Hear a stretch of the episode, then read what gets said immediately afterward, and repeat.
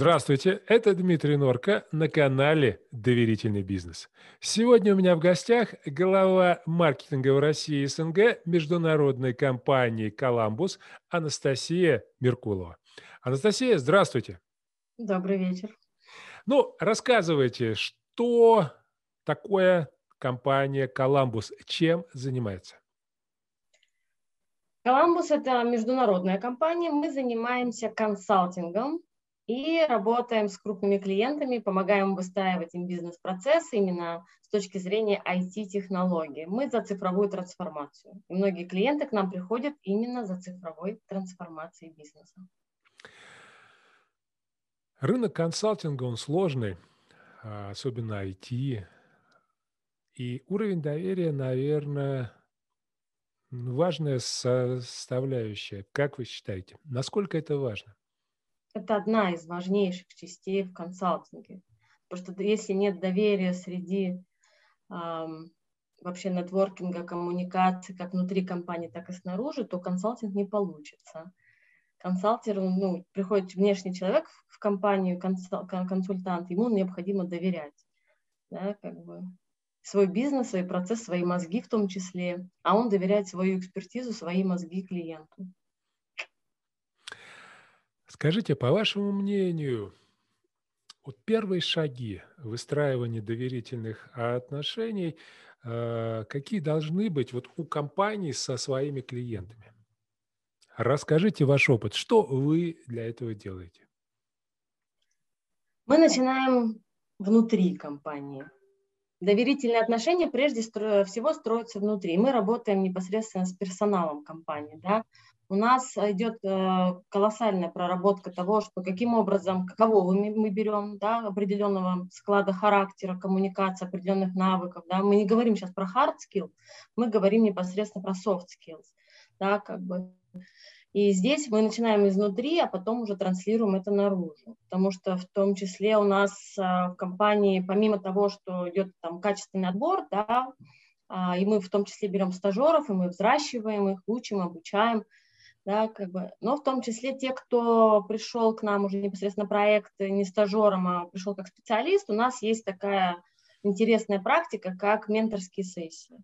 Да, и мы начинаем работать уже непосредственно, ну, у нас есть менторы, которые в компании там, 10-15 лет, да, 5 лет, а, и они работают с новичками, а, помогают им а, не только влиться, да, и вообще понять этот бизнес и понять, каким образом стать тем человеком, который может пойти а, клиенту и предложить ему ну, ту же самую цифровую трансформацию. Мы начинаем изнутри. Это для нас одна из важнейших составляющих – это ну, сотрудники компании. Скажите, вот вы говорили, ну, по hard skill все понятно. А какие мягкие навыки, по вашему мнению, должны быть сегодня у эффективного э, консалтера? Это умение э, слушать и слышать. Это раз. А вторая – это умение выстраивать э, качественную, экологичную коммуникацию. Мало э, услышать клиента, да, надо уметь э, скоммуницировать с клиентом на его языке, в том числе так, чтобы он понял основной смысл идеи. Потому что если клиент говорит, что я хочу вот это, да, а по факту наши специалисты могут видеть нечто большее, за этим, и поэтому выстраивание экологии, экологичной коммуникации, не давление, не настаивание, не э, мериться знаниями, навыками, да, действительно построить эту коммуникацию, это большого стоит. Это, во-первых, огромный труд, да, а во-вторых, это определенно складах ну, ума и характера люди.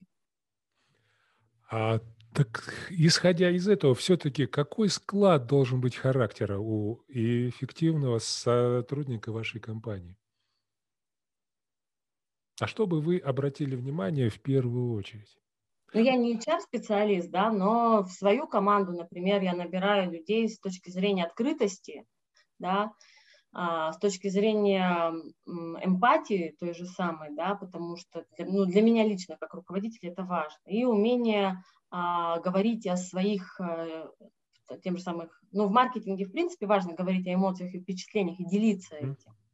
Я могу сказать про свою команду, что для меня это важно. Ну, в принципе, компания как бы за то, чтобы человек был, ну, а, был открытым и умел коммуницировать, и умел э, показывать себя, и ну, экологично доносить свою точку зрения.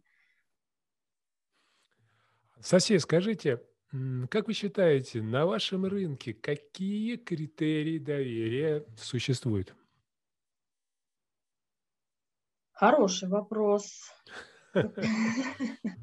Критерии доверия в IT-консалтинге прежде всего это те самые ну, кейсы с клиентами, да. Если клиент э, сделал с, э, с компанией не один проект, то это прям а, огромный показатель того, что ну, там, нам доверяют, да, а с нами клиенты годами, да, потому что те отношения, серьезные, даже сказать, отношения, которые мы выстраиваем с клиентом, они перетекают из года в год. Это а, постепенное развитие этих отношений. Да, это вот один из важнейших факторов, да, что показательно то, что не один кейс был выполнен, да, а несколько, несколько проектов, развивающихся проектов, которые переходят из, из проекта. Мы развиваемся, помогаем клиенту, получается, развиваться шаг за шагом, и мы идем рядом с ним. Здорово. Доверие, доверие – это дорога с двухсторонним движением. Для того, чтобы тебе стали доверять, а, ты должен тоже научиться доверять. Как вы считаете, насколько сотрудники вашей компании доверяют своим клиентам? Ну и компания в целом. Готовы ли, насколько далеко готовы идти? В разрезе нашей компании это даже какой-то странный вопрос. Не знаю. Нам к нам, э, ну, действительно, консалтинг и компания Columbus – это та, которая строит доверительные отношения, потому что если у нас с клиентом не выстраиваются доверительные отношения, в принципе, играть в эту игру не надо. Да, как бы дальше ничего не сдвинется, ничего, к сожалению, хорошего и путного не получится. Поэтому мы доверяем клиенту, клиент доверяет нам. Он нас выбирает, потому что он изначально понимает, что мы, ну, ему надо будет открываться, ему надо будет доверять. И к нам приходит непосредственно за тем, что у нас было достаточно большое, кейсов, э, большое количество кейсов по пандемию, да, когда к нам приходили ребята, спасайте, помогайте, да, потому что нам доверили многие, ну, многие э, компании, многие процессы своих, своего бизнеса, и, естественно, как бы это не просто так, это такой прям показатель. Поэтому здесь двустороннее движение, если там не, не знаете, как это может быть, химии не произошло, дальше ничего не получилось. А здесь химия произошла, и все получается. А, а вообще, а, а без химии в... можно работать вообще? Ну, не сложилась химия, как-то так. А, я думаю, что... Такое же бывает. Это Такое бывает, да. Работать, наверное, будет сложно. Можно, но сложно. Можно, но сложно. Угу. А все равно ощущение доверия, оно складывается из действий, из действий людей, а доверие к компании складывается из действия сотрудников. Как вы считаете, такой маленький тест. Если мы возьмем от 0 до 100, насколько, по вашему мнению, действия сотрудников способствуют э, доверию со стороны клиентов? Мы сейчас не берем профессиональные навыки, хотя тоже они в доверии э, занимают далеко не последнюю э, роль, но тем не менее. Э, смотрите, из чего складывается доверие? Четыре основные составляющие. Это искренность, надежность, компетентность и ориентация на клиента. Вот если в купе все это взять, как вы считаете, а, как бы вы оценили от 0 до 100, насколько у ваших сотрудников вот все это развито, насколько это работает на них, на их доверие? То есть от 0 до 100, насколько им можно доверять? Консалтинге в Коламбусе сотни. Сто. Сто. Сто. Отлично. Здорово. А скажите, пожалуйста, если ну, в любой компании есть корпоративная культура, безусловно, она есть и у вас. Как бы вы сказали, какие моменты корпора... вот корпоративной культуры способствуют э, развитию доверия внутри команды? То, что вы правильно сказали, да, и э, мой опыт показывает, когда я, допустим, прихожу в компанию и работаю с развитием доверия с клиентами, то неминуемо это все отражается на развитии доверия команду. Когда мы работаем с доверием внутри команды, неминуемо все это отражается на клиентах. Безусловно, связь есть. Да, это э, очень такой удивительный, как я говорю, парадокс доверия, потому что когда мы начинаем развивать доверие, оно начинает, э, это знаете, как это, как вот, как тесто, да, вот во все стороны его, его не удержишь, и это примерно так же. Так вот, а какие моменты корпоративной культуры вашей компании способствуют развитию доверия? Ну, Начнем с того, что у нас э, сам этап при, при прихода в нашу компанию, да, э, все начинается с того, что мы знакомимся внутри компании. Да, то есть у нас есть вот эти welcome тренинги, есть э, э, и как онлайн, так и офлайн. Раньше были офлайн, сейчас это онлайн. Плюс э, у нас есть система Grow, которая позволяет оценивать, э, задавать цели, но ну, там не просто hard skills, да, мы оцениваем, но в том числе у нас есть замечательная шкала soft skills, да, какие, и мы ставим себе, да, здесь вот у меня слабое место, здесь надо подтянуть, да, например, там, ну, кому-то эмпатию подтянуть, кому-то умение слушать подтянуть, да, ну и плюс вот немаловажный фактор – это коммуникация, это те самые э, менторские встречи, да? у меня вот каждую неделю, да, у меня есть менторская встреча, со мной ментор работает, да, и я понимаю, что если я не дотягиваю, да, я имею полное право да, задать ему этот вопрос, как, там, во-первых, спросить совета, а во-вторых, спросить его мнение, да, и спросить обратную связь у него, насколько у меня получится поделиться и насколько у меня это получается или не получается, да. Очень открытый диалог, и он достаточно искренен, потому что, ну, без а, искренности, открытости и доверия, да, а, проработать в себе, да, такие интересные моменты, которые у тебя не получается, да, ну, во многих компаниях, согласитесь, есть такая, а, присутствует такой элемент, как скрытость, да, то есть я никому не скажу, что у меня это не получается, я этого не могу сделать, я лучше... А бы чего не было? А? Ну, а бы чего не случилось, лучше да, промолчу. Что вдруг меня уволят, а вдруг меня не поймут, у нас такого нет. У нас есть открытый диалог, и я могу сказать, да, у меня действительно это не получается, но я вот хочу подтянуть этот вопрос, и хочу, хочу, чтобы у меня это получилось. И прошу помощи, открыто прошу помощи об этом. Да? Действительно, команда а, и ментор помогает, и команда может помочь, и весь менеджмент у нас действительно настроен на то, чтобы поддержать и помочь. У нас нет истории кого-то там, знаете, как особенно во многих компаниях это присутствует, кого-то там подсидеть, заложить и убрать. Нет, у нас есть задача всем помочь вырасти. Да, вот у меня тоже есть сейчас задача на этот год помочь одному коллеге вырасти, сделать максимум, чтобы он вырос рядом со мной. Для а меня а это, вам, а вам это зачем? Потому что как только я помогаю человеку расти, я сама расту. Я понимаю, почему мне дали эту задачу. Потому что, чтобы вырасти ну, самой, я так понимаю, что, скорее всего, видят э, непроработанный момент да, в коммуникации, поэтому дают человека, которому я должна помочь, а по сути дела я помогаю сама себе. Ну, на самом деле, да, а именно, именно так все. И хочешь научиться чему-то, начни учить этому да. кого-нибудь. Да, это как бы, это, да, это действительно так и есть. А скажите, вот э, локдаун насколько внес коррективы в ваши взаимоотношения между руководителями, сотрудниками, ну и вообще в структуру компании?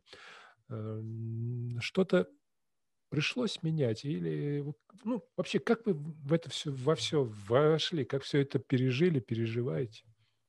Ну, наверное, как и многие в России, те, кто попал в эту ситуацию, изначально, конечно, было тяжело непонятно. Но это действительно страх неопределенности. А что дальше? Да? то сейчас мы потихонечку меняем, да, у нас часть компании ушла на удаленку, да, потому что оказалось, и на удаленке мы можем действительно эффективно и комфортно работать, и там моя команда в том числе показала колоссальный результат в этом, да. А что касается коммуникации, мы действительно сейчас меняем коммуникацию, мы настраиваем онлайн-коммуникации, мы меняем форматы коммуникации. У нас сейчас появилось больше там, внутренних рассылок, больше внутренних встреч именно онлайн, больше презентаций онлайн. Мы потихонечку это выстраиваем. Не все так быстро, мы попробовали, посмотрели, что это действительно работает, вплоть до того, что мы вечерами играли всей командой, там не командой даже, а командами, а, и консалтеры, и разработчики, а, и маркетинг, и продажи. Мы играли в квизы, пили кофе. Да, с утра, например, у нас а, коллега увлекается кофе, она нам давала мастер-класс, как приготовить этот кофе. Да, как бы мы начали раскрываться немножко с другой стороны. Да. В том числе я также поучаствовала как менеджер, ну, член менеджерской команды, да, я решила, так как я увлекаюсь йогой, я решила, то, что я буду преподавать йогу кто хочет, welcome. Три дня, три раза в неделю у нас теперь йога. И как асаны по удаленке нормально? Но у нас не асаны, мы занимаемся кундалини-йога. В принципе, mm-hmm. в том числе мы занимаемся по воскресеньям. Как бы. То есть э, всех это драйвит, всем это интересно, и многие открыли для себя новое хобби, увлечение. Да? Кто-то готовит кофе, а кто-то занимается йогой, а кто-то слушает про Microsoft и Azure. Каждый нашел свое. компания это позволяет, компания открыта к этим историям. Вот что самое вот колоссальное, за что люблю Коламбус, потому что мы открыты к новому, мы гибкие, готовы меняться. У нас нет вот этой вот закостенелой, боже, надо согласовать процесс, а тут надо еще тут подрихтовать, а давайте оставим это на пару лет попозже. Нет, такого у нас нет. Скажите, какие действия руководителей способствуют выстраиванию доверительных отношений в команде, по вашему мнению? Что руководитель должен делать, чтобы в команде был высокий уровень доверия? Это открытый диалог, прежде всего. Угу. Это постоянная дисциплина встреч, угу. да, и а, one-to-one диалоги. Потому что может получиться так, что на общих встречах человек не раскроется со своей проблемой, но на one-to-one, когда один на один общаешься, ты понимаешь, что здесь ему не хватает э, компетенции, а здесь ему не хватает поддержки. Да? И здесь очень тонкая грань понять, а не хватает каких-то навыков и дать ему этот навык, либо отправить на обучение, да, либо там, дать что-то почитать, либо дать какие-то кейсы и ну, помочь рассказать свой, свой опыт, да, либо просто человеку не хватает поддержки. Это совершенно две разные вещи. Поддержка это может быть и словом, да, и каким-то письмом теплым, да, и просто улыбкой. Как минимум и, и интересом человеку. Да, как минимум. Поэтому у нас а, и у меня в команде это очень и в команде продаж это очень приветствуется, да, потому что делиться и открываться, и one-to-one, она действительно работает. Вот особенно на удаленке. Потому что многие закрыли дома, и у многих действительно, а как, а что, а что, боже, что будет дальше, как мне жить?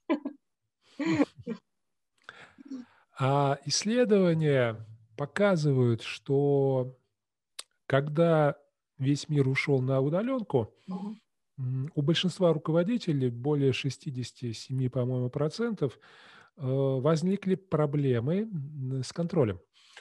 И, по сути, большая часть руководителей вдруг осознала, что стиль управления у них был не что иное, как микроменеджмент. Да? То есть как бы они постоянно пытались контролировать, и у них это получалось, своих сотрудников. Но когда люди ушли на удаленную работу, то, естественно, делать это стало э, невозможно. Да? И вот как опять-таки показывает исследование, у руководителей было два шага, два, вернее, два пути. А первое – это усилить контроль, и второе э, – выстраивать доверительные отношения. К сожалению, к сожалению, пока большинство пытаются пытаются все-таки усиливать контроль, контролировать, использовать всевозможные программы, вот, а айтишные компании это делают вообще очень здорово. Как у вас с этим? Как вы считаете, все-таки какой путь э, более эффективен вот при работе удаленно в первую очередь? Я за доверие, доверительный подход. Ну, во-первых, и самому руководителю так проще живется, да, потому что микроменеджмент, вот это постоянное напряжение, микроконтроль, это, конечно, съедает львиную долю энергии, сил, да, и нет возможности подумать, ради чего большего мы все это делаем, да, вот видеть туда, ну, дальше, чуть-чуть, чуточку дальше, да. И, в принципе, пандемия у, у нас в команде и у нас в компании показала, что мы за доверие. Да, действительно, ну, скрывать нечего, что у нас тоже были переживания по этому вопросу, что как мы будем все это контролировать. Но, как оказалось, у нас efficiency, да, как бы наша эффективность, она выросла да, потому что консалтинг, мы замеряем это, тем более мы замеряем это в том числе как бы как в коммуникации с клиентом и то, как э, клиент готов с нами работать дальше. В пандемию в том числе это было очень показательно, когда у нас выросли все показатели. Вы знаете, вот э, я сейчас смотрю, один из показателей действительно доверия, когда люди работают даже больше. И я знаю как минимум две компании, которые сейчас столкнулись с этой проблемой, они думают, как э, оградить, показать, что, ребята, не надо, отдыхать тоже надо, отдыхать тоже надо. Отдыхать тоже надо, да. Анастасия, скажите, ну а вот вам лично насколько сложно или тяжело выстраивать доверительные отношения с людьми? А, мне не сложно выстраивать доверительные отношения мы с вами познакомились на Фейсбуке, да, я вам больше скажу то, что, например, мне несложно там коммуницировать и строить те отношения, которые экологичны, да, потому что я могу написать кейс вообще про ну, как ту или иную компанию, тот или иной бренд, который мне действительно нравится, и в то же компания тут же реагирует, да, и теперь там я, например, агент одной, одной нефтяной компании, да, агент бренда потому что настолько я открыта к коммуникации, я знаю, что мне, я говорю то, как есть, то, как я себя чувствую, то, как я себя ощущаю. Поэтому доверительные отношения – это один из тех сильных коньков, которые как бы мне присущи. Но как маркетолог э, вообще, в принципе, э, доверие должно быть, да, потому что если нет доверия, то как почувствовать рынок в том числе, клиента, как услышать его. Ну, подождите, у нас в маркетинге есть условно два направления. Это вы правильно говорите, рынок компании, рынок э, продукта и рынок клиента. Да? И, а, к сожалению, доминирует пока э, рынок компании, рынок продукта, к сожалению. Да? И когда мы говорим про клиент-ориентированность, то у многих компаний, вы, вы наверное, тоже все это видите, mm-hmm. а, клиент-ориентированность – это такая обложка, такая, знаете, обертка, да, а для того, чтобы действительно стать успешным успешным бизнесом нужно быть не просто клиентоориентированным, а клиентоцентричным, да, но mm-hmm. опять-таки одно дело то, что компании декларируют и что он есть на самом деле, ну, это во многих э, очень большая разница, реально очень большая. Вот, и сам, что самое интересное, что самое интересное, к сожалению, многие даже верят в это, вот настолько вы убеждены, понимаете, когда а, я провожу оценку индекса доверия, да, и получается, mm-hmm. что там в компании индекс доверия, а, вот помните, я вас спрашивал, да, насколько бы вы оценили своих, да, вот они говорят, сто процентов, точно так же все, да, когда делаем оценку, там не больше 45, и они говорят, нет, неправда, все это фигня, все это нет, нет. То есть мы очень, мы очень, мы очень ориентированы, вот, но как бы даже, даже вот так сложно, сложно все это бывает. А, принять, что ну, не совсем так, потому что, э, на мой взгляд, проблема в том, что когда мы говорим о доверии, люди оценивают э, свою э, свое как бы направление, да, свою позицию, а наше окружение оценивает нас, доверяет нам или нет по нашим действиям. Да? То есть отношения, а, все это здорово, все это классно, но в конечном счете оценивают нас наши э, действия и то, как мы себя ведем. А вот здесь с этим, конечно, надо работать. И когда вы говорите, меня, конечно, немножко удивило то, что люди хотят учиться слушать. Я 30 лет обучаю взрослых людей продажам, очень часто а, перед обучением проводится опрос, чему хотите научиться. Да? Как правило, знаете что, чему? Научиться убеждать, э, научиться э, переубеждать, научиться давить, научиться аргументировать, отвечать на возражения. Никто за 30 лет ни один раз не сказал «хочу научиться слушать». Ни никогда. А хотя после тренинга 90% говорят низкий вам поклон за то, что научили слушать. И люди действительно поняли, что огромная печаль, огромная печаль. И вот по моим наблюдениям 90 с лишним процентов даже не подозревают, что это навык. Они думают, что ну, это Господь Бог дал, если я слышу, значит, я слушаю. На самом деле это абсолютно разные вещи. А, Анастасия, ну и последний вопрос. Дайте определение, свое определение доверию. Как бы вы дали, вот что такое доверие? Знаете, тут хочется почему-то прям э, процитировать э, Библию, да, возлюби Давайте. себя, возлюби ближнего своего, самого себя. Если вы не доверяете самому себе, не слышите себя, то о каком доверии миру и окружению может быть? Я, мое, мое определение это научиться доверять, доверять себе, да, знать себя, познавать себя и уже потом идти а, в коммуникацию во внешнюю. Это открытая коммуникация с самим собой, следовательно, открытая коммуникация непосредственно уже с миром. Но мир это подразумевается там, в глобальном смысле, это mm-hmm. и друзья, и семья, и коллеги, и клиенты. Да, ну как маркетологу клиенты прежде всего. Ну, а, слушайте, тогда это был не последний вопрос. Последний вопрос тогда вот сейчас будет. Как научиться доверять себе? Вы правильно сказали. До тех пор, пока человек не начнет доверять себе, аж никогда не получит доверие окружающих. Как? начинать доверять себе. Потому что это очень большая проблема огромного количества людей это не то, что проблема. Если есть желание научиться доверять себе, будьте готовы к тому, что вам придется очень много поработать. Да? Начиная с того, что там выбираете вы сегодня съесть гамбургер, или вы выбираете здоровое питание. Mm-hmm.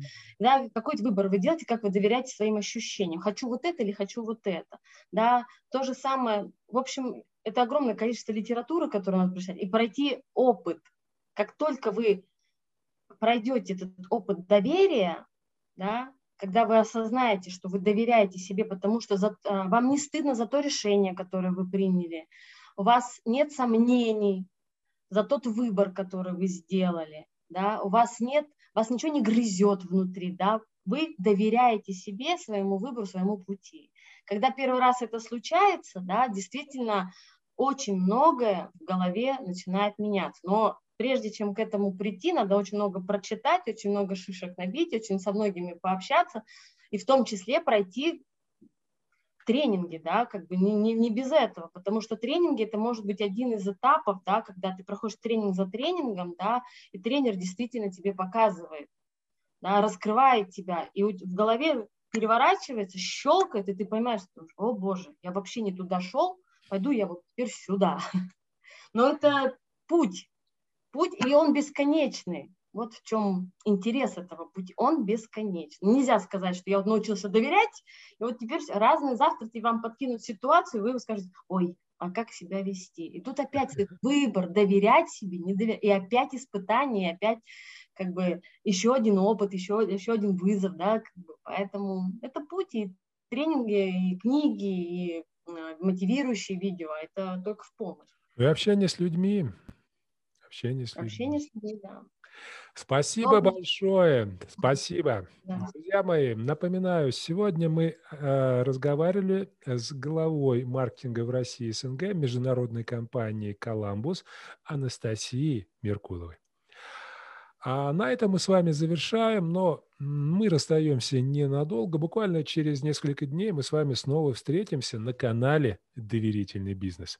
Спасибо за ваше внимание и до новых встреч. С вами был Дмитрий Норка.